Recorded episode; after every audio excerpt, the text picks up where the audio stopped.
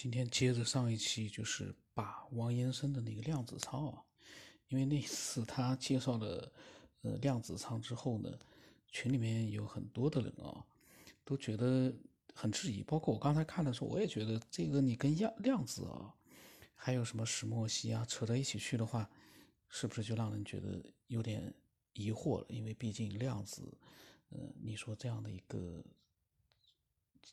这么一个东西吧，你也不能说这个是东西。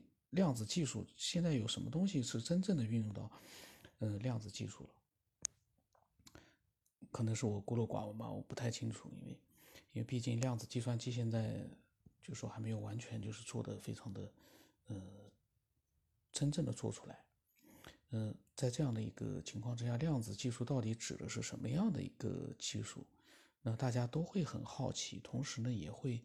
对一些自称是跟量子挂钩的这样的一些技术呢，他会我们会质疑，因为因为这个很正常，很多人就是拿这个作为一个呃噱头来吸引一些人。那么当时呢，就是有一些群友呢，就是希望王医生能够解释一下这个所谓的量子舱的原理。那么王医生说啊。就是用物理的形式，让你体内的温度升高到四十三度。他说，你体内的温度，这个温度是用一种物质，也就是最小粒子进入你体内，那就是量子粒子。这个呢，量子粒子啊，他说这种粒子形成像河流一样，要解释它体积很小，小到能随时通过你的身体的任何部位才能如河流，但是它速度很快，每秒上亿次。这个东西有这么先进的仪器吗？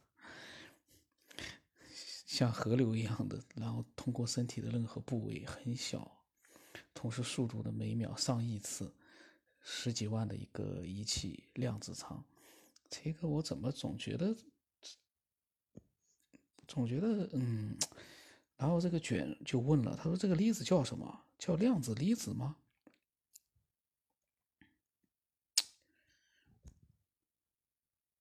他说什么鬼啊？那王医生说啊，他说通过身体之后呢，因为速度每秒上亿次，这种河流就推了身体内水分子的上亿次运动，产生了很大的水分子之间的摩擦，你就感觉到有水流出你的身体之外。他说，只要直到你体内温度提高到四十三度，你也最大程度的从内往外。排出汗液。他说：“我们每一个做了舱的人都很舒服，能够消炎消肿。然后说有设备能观察前后的结果。然后他发了一些图，这些图呢现在已经都过期。嗯，因为他的图还没过期啊。什么量子洛茨检测分析报告？这个呢，我个人觉得啊。”因为这是中国，他不知道是哪一个厂家生产的，他都没有提到是什么样的一个公司或者是什么样的科研机构。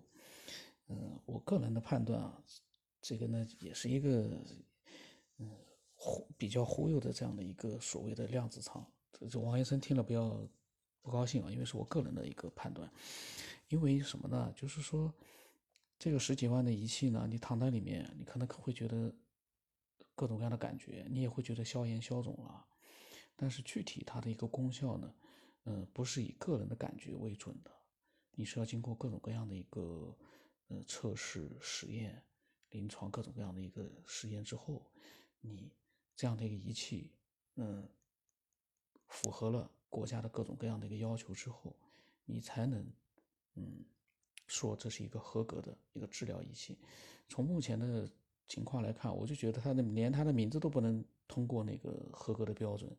这个量子舱，你真的运用到你所谓的那个量子什么什么量子最小的粒子，说不清楚的东西，什么量子洛茨，这个呢我不懂啊，我不去管它。然后呢，嗯，这个时候那个 SK 啊，它英文名字我就把它开头的就 SK，这个他说呢就汉正坊。然后王延生说：“，他说他能让你的很多指标往正常的走向。嗯，他说不是汗蒸，是汗蒸的话不用费那么多事儿，我们也不用什么设备。然后这个时候呢，嗯，一个爱好者啊，也是一个英文名字了，G U I T I L T Y，这个我不知道怎么读啊，读错了呢很尴尬就不读。那么他说呢，世界是统计的。然后王医生说：“他说他就是提高了你体内的温度来解决大的问题，没有多高的科技。这个呢挺矛盾的，我感觉。以量子技术和石墨烯这些各种各样的技术混合在一起，然后有十几万的这样的一个价格，你说没有多高的科技，只是为了提高你体内的温度，这个就矛盾了。你能把体内的身体内的温度提高到四十三度？”都这么牛了，人都没有事，这还不是高科技吗？这不是简简单单一个什么仪器就能做到的。当然了，这个仪器到底是不是把你体内提高到四十三度，这个咱就不知道了，因为它在冒汗。他说通过那个他的那个模式，刚才讲的就是说，嗯，会出汗，就是让人往外排出汗液。你其实根本就不知道你的我。到时候，呃，我不百度了，就是说有兴趣的啊，可以百度一下，人的整个的一个体内的温度，如果说到了四十三度，人会怎么样？大家可以百度一下。嗯，我觉得呢，实际的这样的一个情况，可能嗯，根本和量子啊或者这些根本就没有什么太多的关系，也也确实像王医生说的，没有什么高科技，因为这样的一个这种不知道是什么地方的一个企业。呃，不可能有这样的一个实力，把量子技术放到这个机器里面，然后会像他所说的提高人体内的温度到四十三度，这个没法去检测。你体内的温度你怎么去检测？你，然后所谓的那个指标呢，所有的仪器打出来的这些报告，它都可以控制的。嗯，怎么说呢？具体我不懂，我也不想去多讲了。我们听一听他是怎么说的啊。然后呢，这个时候郑宇说，怎么感觉是微波炉的原理？嗯，那么王医生说，他说他是用了量子，就是最小的粒子就是量子。嗯，没有量子就没有这种粒子。这个呢，然后卷说啊，他对王医生说，他说血液的粘度和胆固醇，如果你高的话呢，建议你一天喝十升水，不吃肉，多吃蔬菜水果。调整作息，他说一天跑十公里。那么王医生说，微波也是一种，但不是同样的一种形式。然后卷说呢，就按照他刚才的建议说，一个月之后你再去验血，嗯。然后这个时候王医生说，如果你吃了水果，多喝水能降下来血粘度，但降不下来胆固醇。他说他还有很多指标降不下来，他有很多，就一说他有很多指标都不合格。那么卷说，他说量子不是粒子。据他所知，最小粒子是光子。光子的波粒二象性很满足你的说法，建议你一天晒太阳十个小时。他们这个聊天这个卷，对王医生刚才的那种说法呢，应该是非常的不认同。就是这样的一个仪器哦，嗯，然后王医生说啊。他说：“首先，我们必须认识清楚量子存在的状态，这里有很多基础知识。”他说：“量子的二象性不正是这样吗？但它不像光的二象性。”他说：“嗯，他说不像光的二象性有那么大的能量。”然后卷就问王医生说：“你是什么行业的呢？”他说：“然后裴泽雄啊，斐泽雄或者是裴泽雄。”应该是裴吧，飞下面一个一啊，衣服的衣，嗯，具体我也没查，上次念完之后我也没查，那么就叫他哲雄吧，嗯，他说呢，这只是一个大数据的分析，然后王医生说，正是因为怎样应用到人体内，利用量子来作用于人体水分子、细胞都正常运行，只有最小的粒子质子承担这种工作。错别字太多了，我也没法读懂。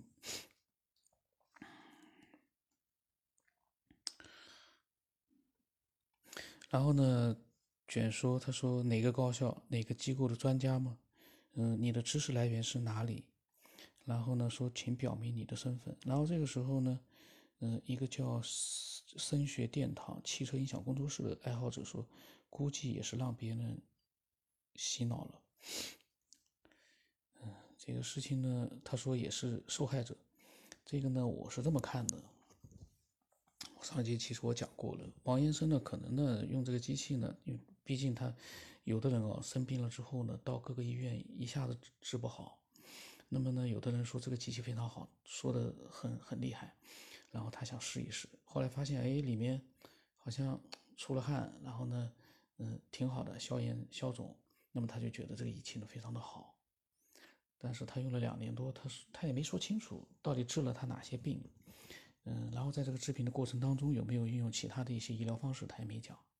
呃，但是呢，从他的描述里面介绍的这个量子舱的描述里面呢，我个人感觉啊，个人的感觉啊，真正的具体我不太清楚，就觉得呢，这个是一个不知道是什么样的一个公司做出来的一个忽悠人的一个机器。嗯，提到了量子各方面的一些技术，其实量子现在是怎么去运用，我不知道。嗯，我总感觉反正忽悠的成分居多吧。就说这个这个仪器啊，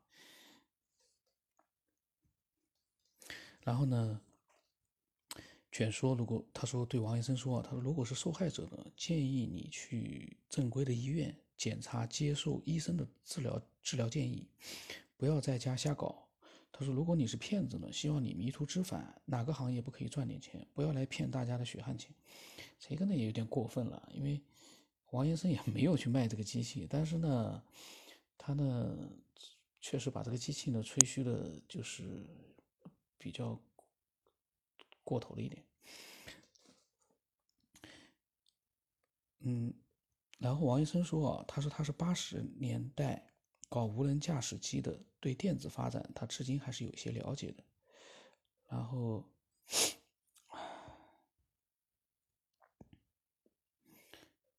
他说他很难说，就是这个卷在群里面起到的作用，他不偏任何人，他不骗任何人，他是我我不太明白他的字为什么都是错错别字，很有好几个错好多错别字，可能是不是语音也不像是语音打的，然后要么手写的可能没有认清楚嘛，然后呢，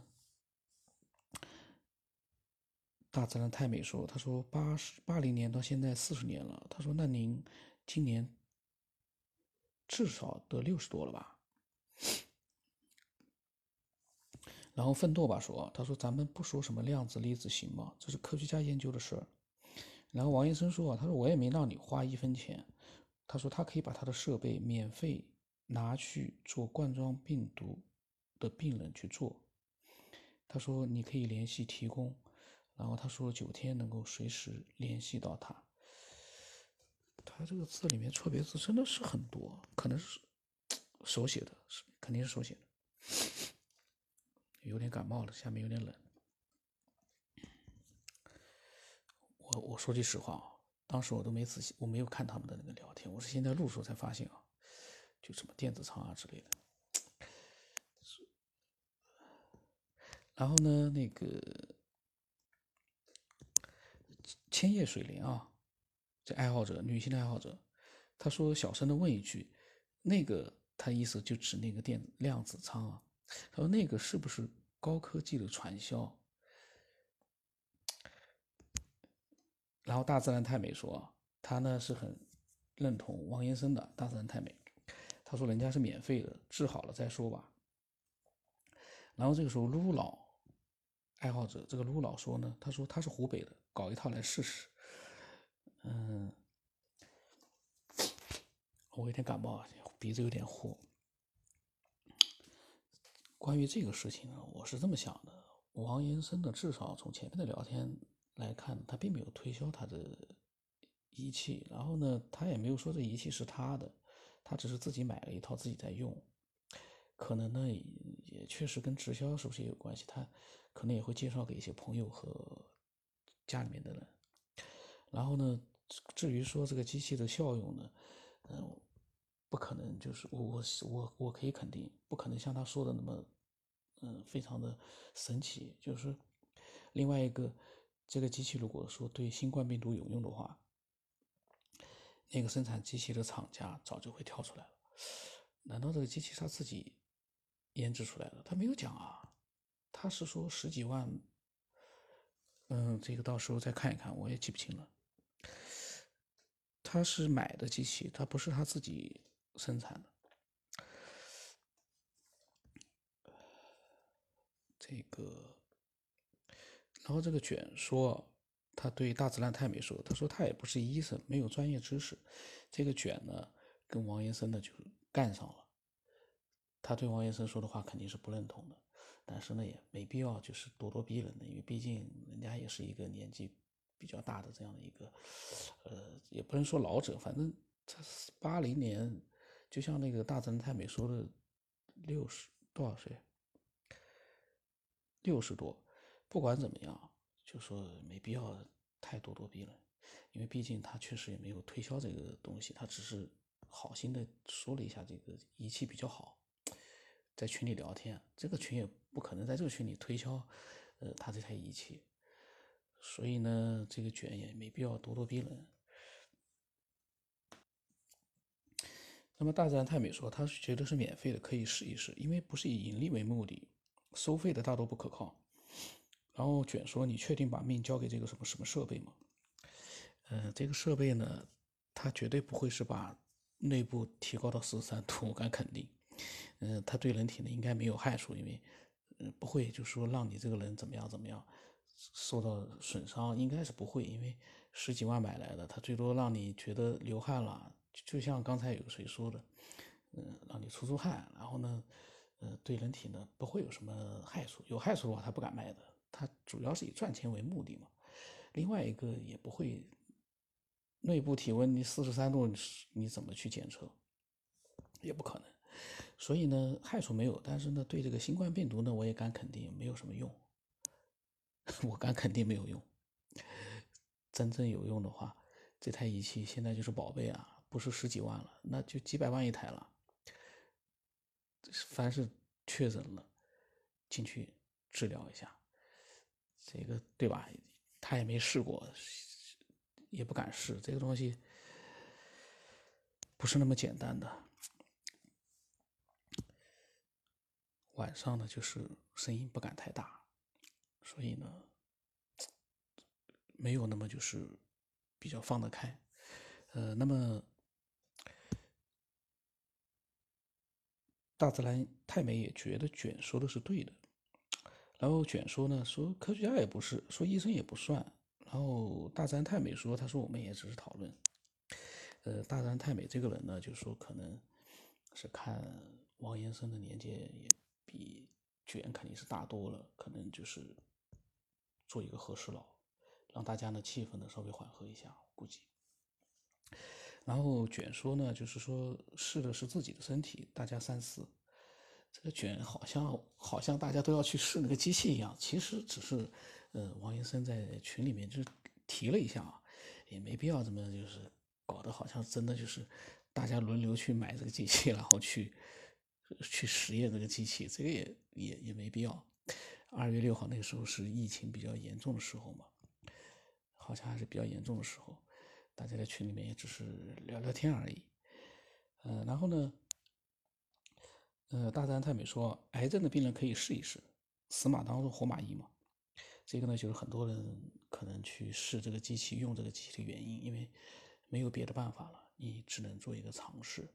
所以很多人呢会去利用，呃，癌症的这个特点呢去骗钱，因为你医院癌症是治不好的嘛，那情愿去做很多尝试，这个时候就很多人就被忽悠了，这个就很多。然后呢，这个大自然太美说，他说刚才是医疗方面的，现在换一换话题吧，他说大家继续。那么这个时候呢，王朝阳，王朝阳说呢，来聊聊地球是圆的还是平的。当然了，我们看看他到底啥意思啊？因为我也没看过。那么郑宇说啊，地球就像是一个土豆子。王朝阳居然发出了一个这个竖起大拇指的表情。这个王朝阳那个时候他们那么多人发表情啊，后来我都踢掉了，开始的时候都没踢，我都没看到。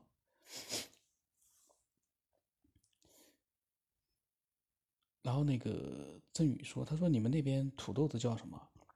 王朝阳说叫洋芋。嗯，郑宇说六朝古都。大西安的就是有文化啊！王朝阳是西安的，说你们那边遍地都是文物吧？哎呀，他们现在都聊起这玩意来了，什么楼盘开发了，地基挖出来东西了，什么，嗯，扣两个坑就能出个青铜器，聊着聊聊，这些就不管他了，扯，瞎扯，我全是瞎扯。聊到了经济，聊到了这个东北的同事，聊到了诚信。天呐，他们怎么聊了这么多废？这个不能说是废话，但是在这个群里面真的就是废话，有点感冒了。聊了很多，翻到现在了，全是跟科学没有关系了，什么工人的利益了，劳动力啊，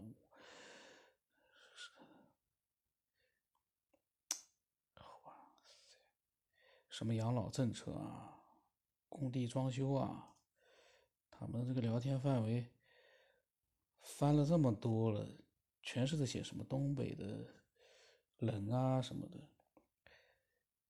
干工程的没有诚信啊，怎么这么多啊？嗯，全都是没有什么太多的，这种全部都是对这个群来讲啊。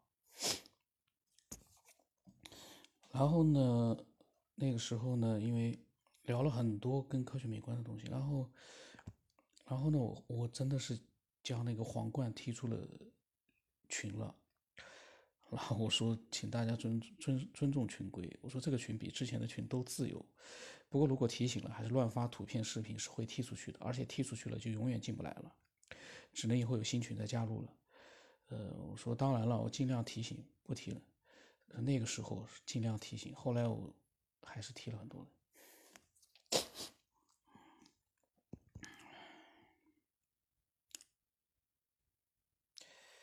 扯扯扯，又扯到，然后又扯到了武汉的病毒，这些我都不不去念了，我还是跟科学有关的。然后这个裴泽雄他说，他认识我是因为在收音机软件里听到。我在讲一个在北京见过六次外星人的故事。他说他想有一些问题想问我，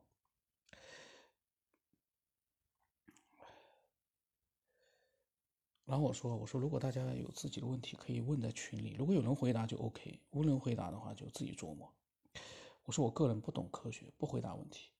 呃，所有的节目想法都在节目里面，群里面的聊天我会录出来的，但是录之前我可能不会仔细去看。这个六个外星人就跟外星人见六次的那个故事呢，是很久很久之前，好几年前录的。那个故事呢，确实是很有意思，但是我已经很久没去再听了。那是一个没有结局的故事，呃，而且那个时候呢，刚刚开始录那个科学边缘，讲的就是我自己觉得比较神秘的、有意思的一些东西。后来我就不讲了，因为那些节目呢。虽然是可以吸引很多很多的人来听，但是呢，对我来说，自己来讲，我觉得这种没边没际的东西啊，一点意思都没有。但是呢，不排除我现在想，嗯，以后呢，我录的话呢，我从自己的角度会对这些故事提出各种各样的自己的一些，呃，想法，可能也也有意思。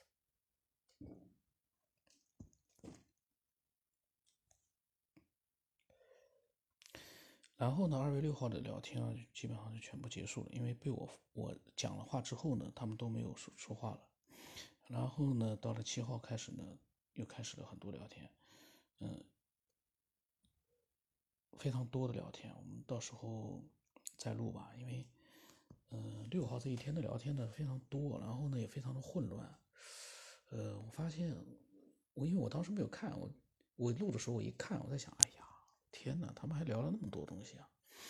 嗯，各种各样的内容都有。那么有很多的跟科学无关的呢，我就把它全部删掉了。嗯，然后呢，嗯，我在想啊，群聊呢，内容再多，但是呢，它是一个跟独立的分享呢是一个不同的状态。嗯，一般来说呢。独立的跟我分享一些自己的经历和自己的想法，很安静的，没有任何拘束的，做一个分享的，效果可能会更好。但是群里面的聊天呢，我们可以更快的，呃，去了解一些人的对于一些我们有兴趣的一些事情的，那么他的看法，然后呢，这些看法不管我们是不是认同，我们都会，呃，听了之后呢。会有一个自己的一个分辨，也会有一个自己的一个独立的自己的想法，所以呢也很有意思，启发思维。嗯，所以呢两种方式吧都可以，但是呢现在呢是这样，这个群呢现在就是说，呃现在不加新的人进群，然后嗯，所以很多人加了我，他想进群，嗯，就等以后有新的群再建的时候再说吧。因为本身我不是很喜欢建群，我建群呢是完全是因为老有人在问，所以我才，嗯，建了两个群。那但是呢，反正以后，呃，有机会的话，我等我对群的了解再更多一点的话，嗯，到时候再建一些新的群。那么今天就到这里吧。那个有点感冒，然后呢晚上声音比较小一点，放不开，嗯。期待更多的人啊，能够把自己的思索、自己的经历呢，都分享过来，让更多的人去听到。